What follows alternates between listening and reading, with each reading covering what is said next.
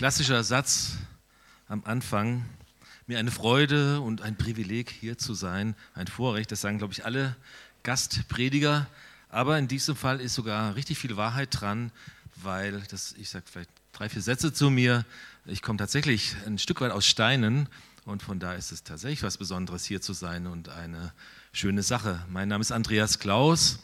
Namensgleichheit äh, ist nicht zufällig. Elfriede und Karl Klaus sind meine Eltern. Und ich habe so in Steinen gewohnt, etwa so mit 18 bis 22, so die, die, die Passage war das. Und die war sehr, sehr wichtig und sehr, sehr prägend für mich und vor allen Dingen auch für meine Frau, die ich dann auch da kennengelernt habe. Ich war allerdings, muss, ich bin ja aufgewachsen im AB, als ein echtes AB-Kind, bin aber dann, als wir hierher gezogen sind, in den kirchlichen Jugendkreis gegangen, ähm, weil meine Mutter den AB-Jugendkreis machte und es muss ja jetzt auch nicht sein, oder? Versteht ihr? Und ge gesunde Abnabelungsprozesse sind eine wichtige Sache und den habe ich hier vollbracht an der Stelle. Sonst hätte ich auch später meine Frau nicht kennengelernt, die war nicht im kirchlichen Jugendkreis. Wir hatten damals so einen richtigen Aufbruch und es war parallel im AB auch ähnlich, wenn ich mich richtig erinnere. War wie so eine kleine Erweckung unter Jugendlichen. Wir hatten Jugendkreis 50, 60 Leute und hier war auch eine große, schöne Jugendarbeit. Und da ist eben auch meine Frau, die jetzt aus keinem christlichen Elternhaus kommt, zum Glauben gekommen und wir haben uns da auch dann kennengelernt. Gut, ich habe dann hier ähm, ein Abi gemacht in Schopfheim, dann zwei Semester Theologie studiert an der FETA hieß das damals, jetzt heißt das glaube ich STH. Und äh, bin dann weggezogen später. Aber Stein ist natürlich für mich so nach wie vor äh, da, wo meine Eltern wohnen, wo meine Frau herkommt. Und von daher bin ich jetzt auch gerne hier. Nur vielleicht noch das ganz kurz, so dass ihr ein bisschen Gefühl dafür habt. Ähm, ich habe dann viele Jahre, mache ich heute noch, wir haben einen christlichen Verlag, wir haben unzählige CDs und Bücher produziert. Sehr viel im Kinderbereich, wenn ihr Daniel Kallauch oder Mike Müllerbauer kennt, das kommt alles von uns. Und in den letzten Jahren haben wir mehr Bücher gemacht. Ich war dann auch bei uns oder bin bei uns in der Gemeinde, war ich viele Jahre Ältester und Vorstand, etwa zwölf Jahre. Und jetzt bin ich gerade, deswegen sage ich Vergangenheitsform, dort als Vikar mit einer halben Stelle, weil ich jetzt parallel, bin ich ganz ausgelastet, noch so eine theologische Ausbildung mache und ähm, bin ich jetzt für zwei Jahre Vikar, wobei das buchstäblich in wenigen Stunden endet, nämlich am 30. September. Ist es vorbei, und, aber das ist jetzt noch verlängert. So, das ist so ein bisschen der Weg, dann wisst ihr so ein klein bisschen, wo ich herkomme. Und ich möchte einfach nochmal meine Wertschätzung und auch meinen Dank ausdrücken an all die geistliche Arbeit, die in Steinen geschieht im AB-Verein auch natürlich. Ich habe das immer mit großem Interesse mitverfolgt, auch manche Diskussionen mit meinen Eltern geführt und äh, da Mensch, äh, wie entwickelt sich das Ganze? Und es gibt ja verschiedene Gemeinden. Ich komme gerade von einer Pastorenkonferenz von unserem Verband BFP, Bund Fröhlicher Pastoren. Und da haben wir auch so drüber gesprochen, über Gemeindegründung, ne? weil das ist, denke ich, das Werkzeug, wie wir unser Land, unsere Ortschaften erreichen können mit Gemeindegründungen, die natürlich dann auch Bestand haben und Substanz. Und ich habe so das Gefühl, ihr habt euch als AB auch so ein bisschen neu erfunden. Ja, das war ja vorher ganz anders mit Bibelstunde, Sonntagabend und so. Und habt, würde ich mal sagen, die Kurve bekommen. Und da möchte ich euch beglückwünschen und auch meine Freude und meine Wertschätzung an der Stelle ausdrücken. Geht weiter, mutig auf dem Weg. Entscheidungen sind manchmal ein bisschen schmerzhaft und brauchen Kraft und Mut. Nicht jeder ist einverstanden. Und doch ist es gut, sich da neu zu orientieren. Wir hängen nicht an Methoden, wir hängen am Evangelium. Methoden können sich ändern. Und trotzdem wollen wir immer wissen, das ist mir noch wichtig zu betonen, wir stehen immer auf den Schultern derer, die uns vorangegangen sind. Manchmal sind wir nur die, die ernten und andere haben ausgesät. Ne? Auch wenn wir vielleicht Dinge neu erfinden, lass uns nicht vergessen, andere haben den Boden viele, viele Jahre, Jahrzehnte lang gepflügt und vielleicht sind wir die, die dann ernten. Das ist immer eine Sache der Hoch, der Wertschätzung, versteht ihr? Auch bei aller Änderung, dass wir das, den guten Blick, der dankbare Blick in die Vergangenheit und der mutige Blick nach vorne in die Zukunft. Wir bei uns in Allensteig sind eine relativ große Gemeinde und wir sind aber auch aus einem kleinen Hauskreis entstanden und haben jetzt über viele, viele Jahre 500, 600 Leute im Gottesdienst, also jetzt keine Eintagsfliege. Ich will euch damit nicht, nicht, dass ihr jetzt da beeindruckt seid, aber als Ermutigung, groß denken, also jetzt nicht spinnen, aber nach vorne. Es geht was. Und es ist noch kein Jammertal. Ich glaube daran, dass der Herr sein Werk tut und dass er hat, Mensch hat Stein total lieb. Ich schätze mal ein, zwei Prozent in Stein ist ein recht frommes Nest hier, kennen Jesus. Oder vielleicht sind es dann vier, vielleicht sogar drei oder vier bei euch. Ja, und das sind noch 96 Prozent, die nicht richtig geschnallt haben, was los ist. Da ist viel Platz, da ist viel Kundschaft, versteht ihr? Da stehen wir uns auch als Gemeinde nicht auf den Füßen, sondern da ist richtig Volumen da. Und da möchte ich euch ermutigen, dass ihr da weitergeht. Das mal so als kleine, vielleicht so ein kleiner Gruß von uns so aus unserer Gemeinde. Den Martin kenne ich, wir hatten ihn eingeladen, wir hatten eine Gemeindefreizeit, Tottnauberg, da haben wir uns so ein bisschen kennengelernt und den David Grau, weiß ich gar nicht, woher ich den kenne. Irgendwie kenne ich den halt. Und manche von euch kenne ich auch. Ich sehe den Gottfried hier sitzen und Beat. Also viele, manche, Manfred und so. Also bin ich auch verbunden hier mit Steinen. Ihr habt euch ein Filetstück aus der Bibel ausgesucht, den Römerbrief. Und äh, das ist eine echte Wucht. Wir kennen die ganzen Pastoralbriefe von Paulus und da schreibt er so, man spürt sein Mentorenherz und seine Leidenschaft für die verschiedenen Gemeinden, aber er geht ja dann oft konkret auf die Situationen auch ein. Oder bei Timotheus zum Beispiel äh, begleitet er ihn einfach als Mentor. Während der Römerbrief ist natürlich anders und das habt ihr ja auch schon sicher besprochen in den ersten zwei, drei Predigten zu dem Thema. Ich will trotzdem noch mal kurz diesen Bogen spannen. Er hat ihn an eine Gemeinde geschrieben, die er nicht kannte oder sagen wir mal besser so, bei der er noch nicht gewesen war. Ne? In den ersten Versen wird er sehr deutlich, und das sagt er mehrfach, oh, ich habe so Sehnsucht, euch endlich zu besuchen und würde mir wünschen, dass ich einen Dienst, ein Werk, ein gutes Werk des Evangeliums bei euch tun kann. Ja? Und er drückt das stark, stark aus. Ja? Und wie wir wissen, kommt er ja auch dann später nach Rom, ähm, allerdings mit einem anderen Ticket, als er sich das vorgestellt hat. Ja?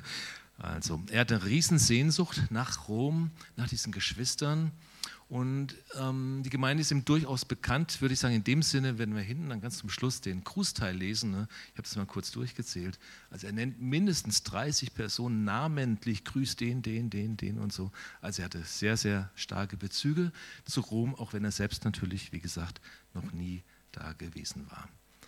Wenn ich so einen Predigtext habe, so gerade aus den Paulusbriefen, mache ich das immer so, dass ich den Brief erstmal komplett lese, um einfach nochmal ein Gefühl zu haben, so ein Fahrgefühl, wo der ganze Brief so anfängt, wo er hinkommt, wo so der Herzschlag ist des Ganzen.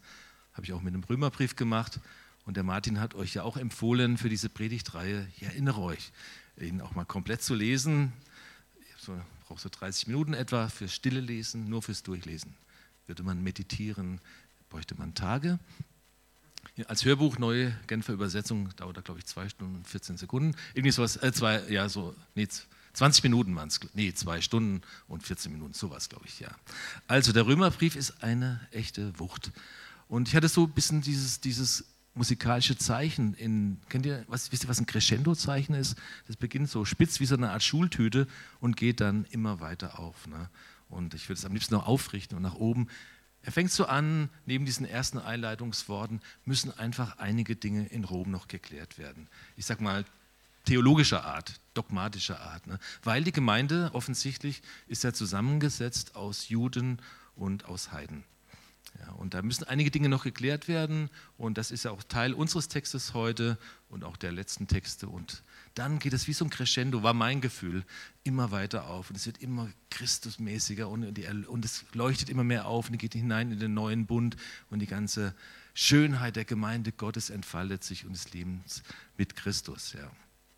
Aber wir haben jetzt heute nochmal so einen Teil, der ähm, noch so ein bisschen im Klärungsmodus ist äh, verhaftet ist. Und ich fand es gar nicht so einfach, jetzt da so äh, diese Perlen herauszufinden, zu dem sich unser Abschnitt ja auch explizit an die Juden dort wendet. Ne? Das werde ich gleich nochmal zeigen.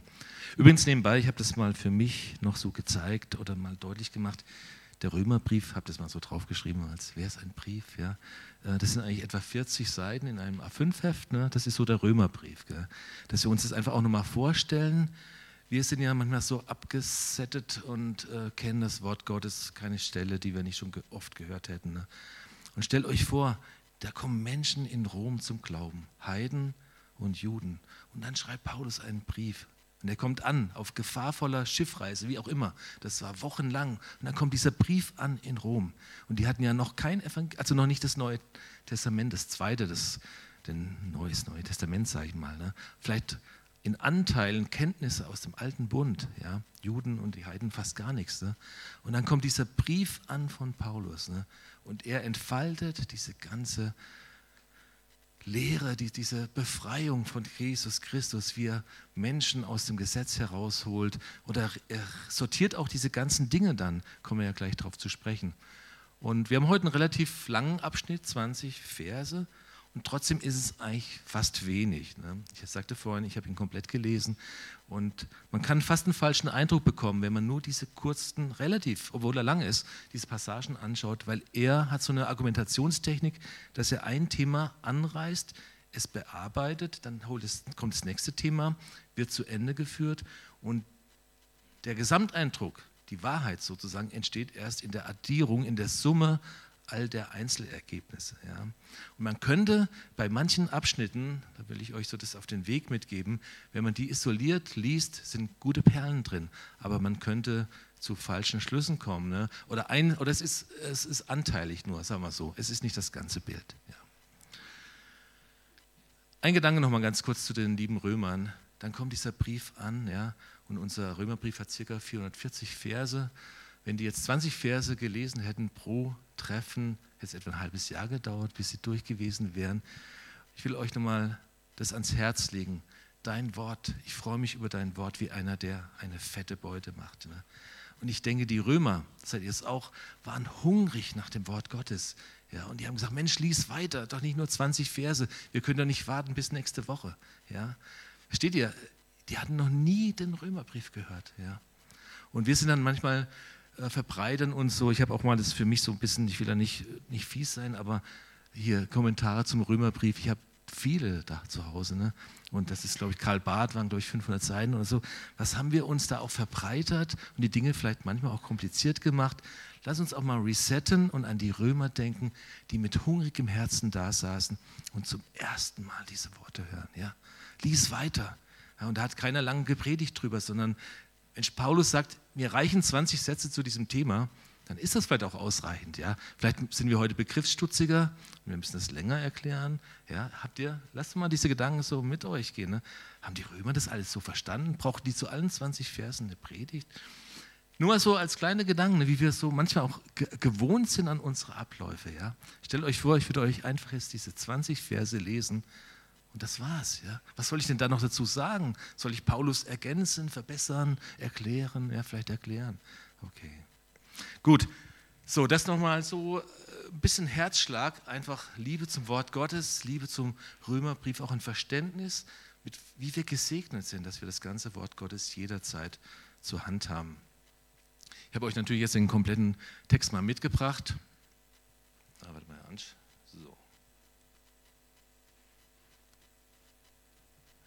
Ja, das ist er. Also ein kleiner Scherz, ja. Ähm, das ist natürlich jetzt die Original 1545, letzte Hand heißt sie, glaube ich, Ausgabe, die Luther dann ähm, noch verfasst hat. Ähm, hat er nicht mehr daran weitergearbeitet. Er hat ja das, das auch, die Bibel auch nicht nur auf einen Schlag übersetzt, wie manchmal so gemeint wird. Er hat sie immer wieder verbessert. Und das ist so seine letzte Version. Aber ich muss sagen, das werde ich, will ich jetzt euch da hier nicht ähm, mit plagen, aber dass wir zumindest den Bibeltext einmal komplett gesehen haben. Und ich muss sagen, ähm, bin ganz erstaunt, so so alt die Sprache ist, aber so weit weg ist es nun auch wieder nicht. Also man kann dem durchaus noch folgen. Wer es braucht, kann es ja mal so lesen. Ähm, Ob es jetzt hilfreich ist, weiß ich nicht, aber nur, dass ihr es auch mal gesehen habt.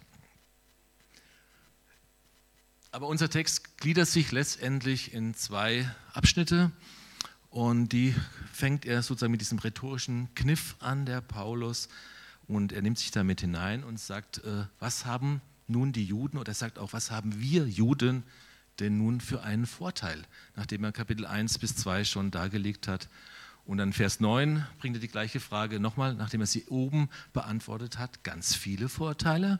Ja, und dann in, ab Vers 9 kommt die gleiche oder ähnliche rhetorische Frage oder die Einleitungsfrage nochmal, was haben denn nun wir Juden nimmt es sich mit hinein für einen Vorteil, sagt er, keinen. Ja, das ist genau der Beweis, was ich vorhin sagte. Man darf den Paulus in solchen langen Abhandlungen und diese Kapitelunterteilungen sind manchmal ein bisschen künstlich, also mich stören sie manchmal, weil der Gedankengang unterbrochen wird. äh, man darf das nicht häppchenweise lesen, sonst kommt man einfach zu falschen Schlüssen. Ähm, was haben die Juden für einen Vorteil? Man könnte sagen, ja, alle exklusiv oder später dann, äh, sie haben überhaupt, keinen Vorteil. Ja, was denn jetzt? Ja. Im ersten Abschnitt, was haben dann die Juden gegenüber den anderen Menschen noch für einen Vorteil? Da geht es um die Beschneidung, was, wie gesagt, alles eigentlich aus den Kapiteln, aus den Versen davor nochmal zu wiederholen wäre, was ich nun aber nicht tun will, sondern es geht hier in diesem ersten Abschnitt um die Treue Gottes, die Treue Gottes zu seinem Volk. Er bringt dann noch eine kleine Philosophie mit hinein, die möchte ich zuerst kurz nennen, damit das benannt ist, und dann kommen wir aber lieber auf diese, ich sag mal, Verse, die uns mehr geben. Aber der Petrus sagt ja auch schon, der Paulus schreibt manchmal ein bisschen kompliziert und das ist auch in diesem Kapitel oder in diesem Abschnitt definitiv der Fall. Er widerlegt dort irgendwelche Gedankengebäude, die Juden auch aufgestellt haben. Ich sage es euch nur, damit ihr es mal gehört habt. So habe ich es zumindest verstanden, ja? nach längerem Nachdenken. Ja. Da gibt es dann diese Ansätze, ja, Gott ist gerecht ja, und wir sind nicht gerecht. Ja. Ist es da nicht ungerecht, wenn ein Gerechter Ungerechte verurteilt. Können dem Gedanken folgen? Also es ist echt verschwuppelt äh, formuliert. Ne? Aber es ist doch eigentlich ungerecht, wenn ein Gerechter andere verurteilt, die eh nicht gerecht sein können. Ja, versteht ihr den Gedanken? Also nur damit ihr es mal gehört habt. Ne? Ob man da jetzt viel Wein draus pressen kann, weiß ich nicht. Aber er führt dann noch sogar den Gedanken weiter. Und je ungerechter wir wären, umso mehr würde doch die Gerechtigkeit Gottes scheinen über uns. Ja. Kommt ja später im Römerbrief ja nochmal der gleiche oder ähnliche Gedanke. Lass uns doch noch mehr sündigen, dann wird die Gnade umso größer. Und da kriegt Paulus an dieser Stelle echt einen richtig dicken Hals und sagt, uns wird unterstellt, dass wir das lehren. Dem ist definitiv nicht der Fall. Das sind irgendwelche Gedankenspulereien. Ihr, ihr merkt ja selber, wie kompliziert das und wie und es um drei Ecken rum ist. Ne? Nein, und da wird er richtig zornig und sagt, die Leute, die uns das unterstellen, die soll das Gericht Gottes treffen. Da wird Paulus mal richtig ausfällig an der Stelle. Ja. Das wollte ich euch zumindest, da wir den kompletten Text sehen wollen, mal kurz beschrieben haben. Ich glaube, es ist nicht so wahnsinnig interessant, weil Paulus auch an der Stelle sagt, ich rede jetzt mal nach Menschenweise. Ja. Was interessiert uns das nicht allzu sehr? Ja. Aber was hier richtig spannend wird für uns, das Volk Israel, das auserwählte, geliebte Volk, hat Gott immer wieder nicht die Treue gehalten. Sie waren untreu. Und dann die Frage, natürlich auch rhetorisch letztendlich, und trotzdem ist sie so kostbar, hebt ihre Untreue Gottes Treue auf? Und die Antwort ist niemals. Was vielmehr klar werden soll, ist die neue Genfer, Gott ist immer zuverlässig und was er sagt, ist wahr. Das möchte ich euch und uns heute Morgen auch, wenn wir so mit der Taschenlampe quasi auf diesen Text leuchten, möchte ich auch zu uns in diesen Raum hinein leuchten, dass wir nicht nur Wissen vermitteln, sondern auch Wesen vermitteln, Wesen Gottes, über unser Wesen etwas erfahren. Ich möchte uns heute Morgen auch diesen Vers zusprechen und uns daran erinnern, Gott ist treu. Wir sind oft untreu. Jetzt nicht nur die Juden damals, ja, das ist nicht unser Bier letztendlich, ja. Aber auch wir sind nicht immer treu und Gott ist immer treu. Er hat schon an dich, an mich gedacht, als ich noch gar nicht an ihn denken konnte oder wollte. Und er hat zu mir gehalten bis heute. Und Gottes Verheißungen sind immer gültig. Gottes Verheißungen sind immer wahr. Und ich möchte euch heute Morgen ermutigen, daran erinnern, dieses Wort nochmal so wie zu, zu, zu, zu festspannen und zu verdauen. Gott ist treu, Gott ist mir treu. Vielleicht sind da Verheißungen in deinem Leben, vielleicht sind da Bibelverse in deinem Leben gewesen, die dir schon mal wichtig waren, wo dir jemand etwas zugesprochen hat. Vielleicht sind da Gaben geschenkt worden, Berufungen in deinem Leben, die dir irgendwie verloren gegangen sind. Ja?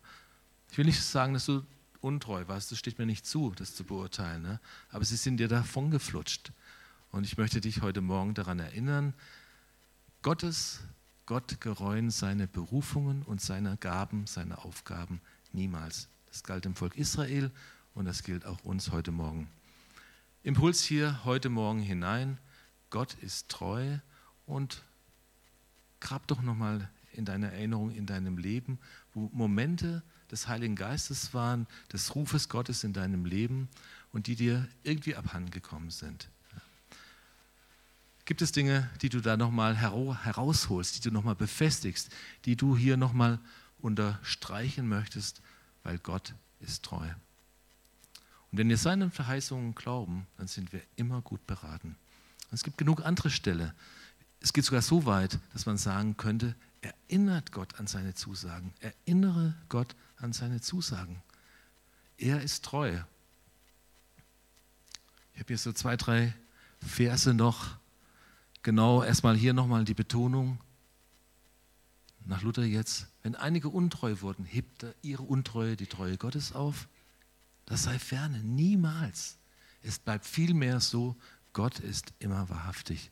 Und noch eine Ergänzung aus dem Timotheusbrief.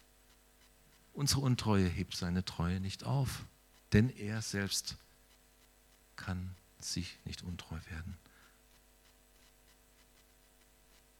Und jetzt hier nochmal so einfach aus dem Gesamtblumenstrauß des Wortes Gottes wollen wir den Blick weiten aus dem Römer heraus und sagen, was er zusagt, das hält er ganz sicher, das hält er ganz gewiss. Und hier die Stelle, auf die ich schon angespielt habe, das sind die Wächter auf den Mauern Jerusalems, die beten Tag und Nacht und liegen Gott in den Ohren, um ihn an seine Versprechen zu erinnern.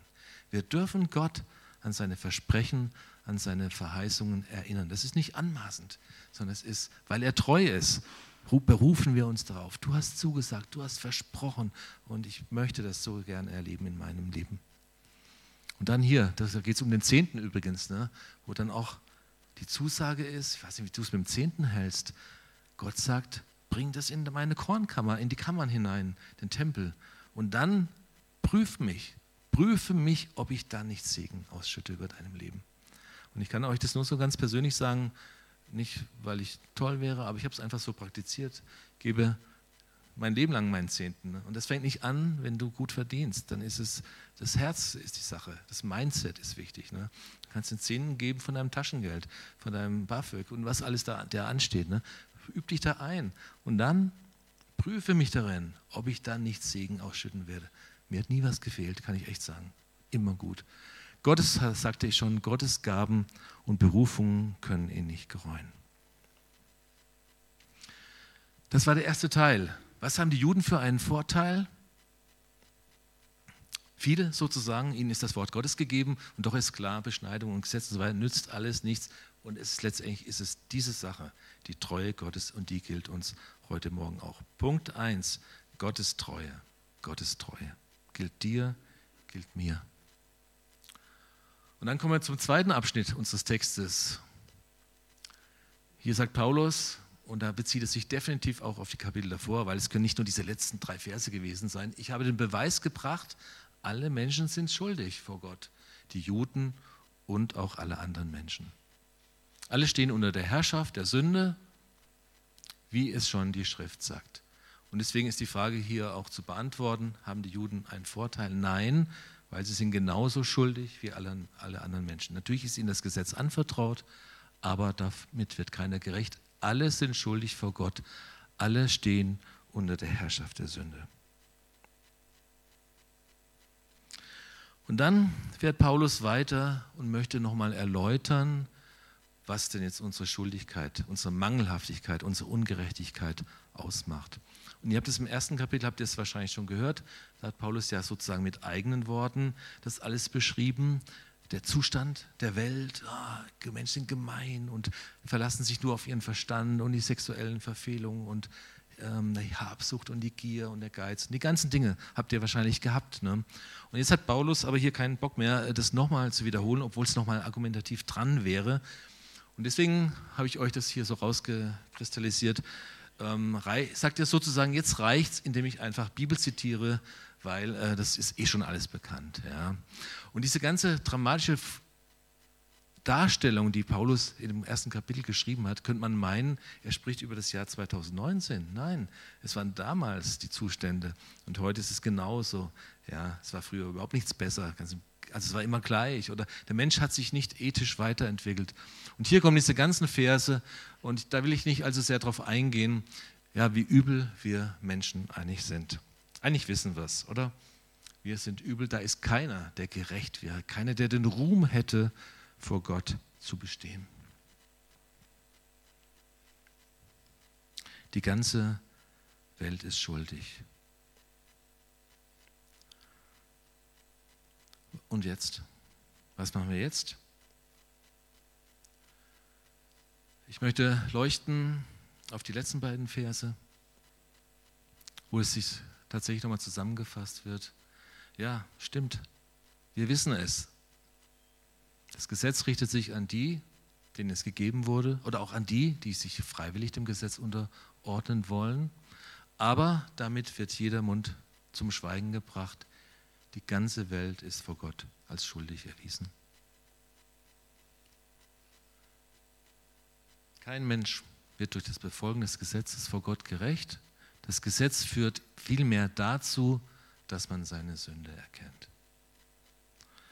Und jetzt muss ich leider sozusagen aufhören an dieser Stelle. Das ist fast ein bisschen unfair, weil der, der nächsten Sonntag dran ist, ab Vers 21, der dann die Blumen, versteht ihr, wo dann, ähm, ich muss hiermit aufhören, dass wir unsere Sünde erkennen. Ja, aber das ist nicht die Endstation, sondern nächsten Sonntag geht dann die Sonne auf, weil dann kommt's, was Christus mit seinem Opfer tut. tut. Aber wir wollen uns doch nochmal der Frage kurz stellen, wenn das Gesetz meine Ungerechtigkeit, meine Schuldhaftigkeit darstellt, aber mich auch nicht retten kann, ne? wie soll ich denn dann damit umgehen? Das Gesetz macht mich nicht gerecht und doch ist es nützlich. Paulus sagt in Römer 7, Vers 7, am Gesetz habe ich erkannt, dass ich sündig bin. Ja, also wir müssen den ganzen Römerbrief lesen. Am Gesetz habe ich erkannt, dass ich sündig bin. Ich würde vorschlagen, wir behalten das Gesetz weiterhin im Auge. Es macht uns nicht gerecht, damit es mal sonnenklar ist. Auch nicht Rechtgläubigkeit macht gerecht. Auch nicht der Glaube an die Unfehlbarkeit der Bibel macht, Bibel macht gerecht. Versteht ihr? Ich sage das mal ganz bewusst auch, dass wir ein bisschen sensibel werden. Wir sind manchmal gar nicht so weit weg, auch unsere Lorbeeren sammeln zu wollen. Nein, auch diese Dinge machen nicht gerecht. Sie sind wichtig, aber sie machen nicht gerecht. Gerecht macht allein der Opfertod Jesu am Kreuz, die Gnade, die ich empfange und durch Glauben bin ich gerecht geworden. Jesus, diese Mose-Gesetze sind so kompliziert. Paulus, diese Gesetze sind so kompliziert. Ich hätte sie gerne weiterhin als Maßstab. Gibt es nicht, nicht einen Weg, wie wir das auch zusammenfassen können, irgendwie greifbarer machen können? Und sind wirklich alle Details für mich so wichtig? Und da gibt es eine Antwort, weil die wurde natürlich auch schon gestellt. Äh, damals war es eher eine Provokation, eine Fangfrage, aber Jesus hat es letztendlich beantwortet. Er sagt, liebe Gott und liebe deinen Mitmenschen. Mit diesen beiden Geboten ist alles gesagt, was das Gesetz und die Propheten fordern. Mit diesen beiden Geboten ist alles gesagt, was das Gesetz und die Propheten fordern. Ihr kennt es natürlich auch, neues Gebot gebe ich euch, sozusagen ein neues Gebot, ein zusammenfassendes Gebot, wage ich zu sagen, dass ihr einander liebt. Und übrigens, damit wir ganz dicht am Römer bleiben, auch Paulus ist dieser Meinung. Ich greife ein bisschen vor. In Römer 13, Vers 8 schreibt er, wer den anderen liebt, hat das Gesetz erfüllt. Diese und alle anderen Gebote sind in dem einen Wort zusammengefasst, liebe deinen Mitmenschen. Darum ist die Liebe die Erfüllung des Gesetzes. Also, wir haben einen Maßstab, mit dem wir weiterhin messen können. Es macht uns nicht gerecht, sonnenklar. Aber es ist ein Spiegel, ein, ein Maßstab, der sozusagen neben mir steht, an dem ich messen kann, ähm, wie ist es denn um meine Herzenshaltung bestellt. Die Liebe zu Gott, ganz eins, die Liebe Gott ganzem Herzen, mit allem Verstand, mit allem, was ich bin. Die Liebe zu meinen Mitmenschen. Manchem gutgläubigen Christen kommt es vielleicht ein bisschen flach vor und sagt, ach ja, das ist jetzt alles. Ah, Liebe, Liebe, Liebe, ja. Aber ich muss sagen, in dem Fall ist es wirklich so formuliert, wenn wir heute vom Gesetz sprechen wollen. Ja? Es ist so zusammengefasst. Das ist der Maßstab. Und dann ist das Gesetz, diese Gebote sind wie ein Spiegel, in den ich hineinschaue. Und Spiegel ist sehr, sehr ehrlich. Ne?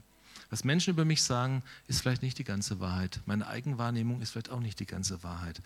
Aber das Gesetz ist ein Spiegel. Und da schaue ich hinein und da erkenne ich manchmal frappierend, wer ich bin. Und dann nützt es nichts, wenn ich mein vielleicht schmutziges Gesicht am Spiegel reibe. Dadurch wird es nicht sauber. Ja? Weil wir manchmal so denken, ich muss mich dann irgendwie in dieses Gesetz, also in den Spiegel, das Bild jetzt hinein vertiefen, um irgendwie das, wie ist der Spiegel denn beschaffen und wie kompliziert. Nein, es ist ein klares Bild. Mein Gesicht, mich reiben am Spiegel macht mir nicht sauber, sondern ich muss zum Kreuz. Und da ist die Reinigung. Und da ist das Blut Jesu, das macht allen Schaden gut, alles wird heil. Ich möchte so ein bisschen zusammenfassen und fange sozusagen von hinten an Schau in den Spiegel. Die Gebote Gottes, auch in dieser Zusammenfassung, sind nützlich. Bist du sauber, wenn du in den Spiegel schaust? Ja? Sind deine Augen sauber? Darf ich mal so sagen, versteht das Bild? Das, was ich mir anschaue, liebe Männer, ist das sauber? Ja? Das, was ich höre, ist es sauber, wenn ich in den Spiegel schaue? das, was in meinem Herz ist, was man im Spiegel nicht so gut sieht, was ich vielleicht weiß oder auch vielleicht auch nur erahne, ist das alles sauber? Das, was meine Hände tun, ist das sauber? Ja. Das ist der Spiegel des Wortes Gottes. Und das soll uns nicht stressen, in eine Zwanghaftigkeit hineinführen, in eine Werkgerechtigkeit, sondern da muss ich sehen, ich muss unter die Dusche. Versteht ihr das Bild, wenn ich das entdecke? Ich muss unter die Dusche. Ist mein Mund, das, was ich rede, die Zunge, ist das sauber? Das Bestand vor der Gerechtigkeit Gottes. Ich muss unter die Dusche sozusagen, das Blut Jesu macht uns rein. Und lass uns da nicht nachlässig sein. Man gewöhnt sich an so manchen kleinen Fleck, ja, so manchen blinden Fleck. Und ich lege euch das sehr ans Herz heute Morgen, wo Leute da sind, die diese Schmutzanteile vielleicht haben, die im Spiegel sichtbar werden.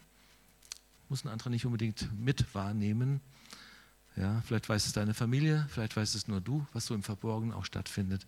Ich möchte dich bitten, gewöhne dich nicht daran, an diese Schmutzflecken, sondern komm zum Kreuz und reinige dich durch und durch. Und dann sind wir beim ersten Punkt, dann ist Gott treu. Ja? Auch wenn wir untreu waren, ja? bleibt er treu. Er wird vergeben, er wird mich annehmen. Und es gibt für Gott nichts Schöneres, als seine Kinder in die Arme zu schließen. Es gibt für Gott nichts Schöneres, als seine Kinder in die Arme zu schließen. Ich möchte euch einladen, das immer wieder zu praktizieren. Vielleicht brauchst du einen Gesprächspartner, einen Gebetspartner, vielleicht kannst du es alleine ausmachen mit dir selbst, aber es ist manchmal gut, jemanden zu Rate zu ziehen, der das auch bezeugen kann, der mit dir betet.